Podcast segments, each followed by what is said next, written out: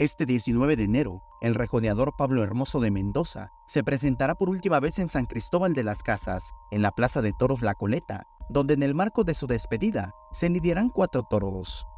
Amigos de Chiapas, les invito el 19 de enero a la plaza más bonita de todo México, a San Cristóbal de las Casas.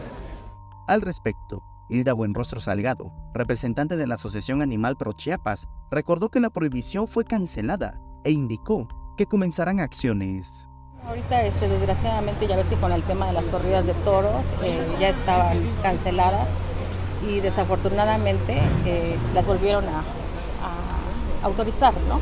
Entonces ahorita se está viendo ese tema, ¿no? Sobre organizarnos, toda la población en general, las asociaciones, eh, para iniciar con ese tema.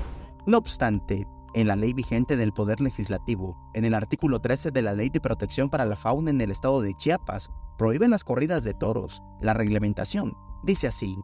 Se prohíbe asusar animales o provocar que se acometan entre ellos, o hacer de las peleas, así como provocadas, un espectáculo público o privado. Las corridas de toros, la charrería y las peleas de gallos habrán de sujetarse a los reglamentos y disposiciones aplicables lamentó que en el Congreso de Chiapas todavía sigue en la congeladora la ley de maltrato animal y urgió a las y los diputados a trabajar en ello para evitar que se sigan cometiendo agresiones contra los animales.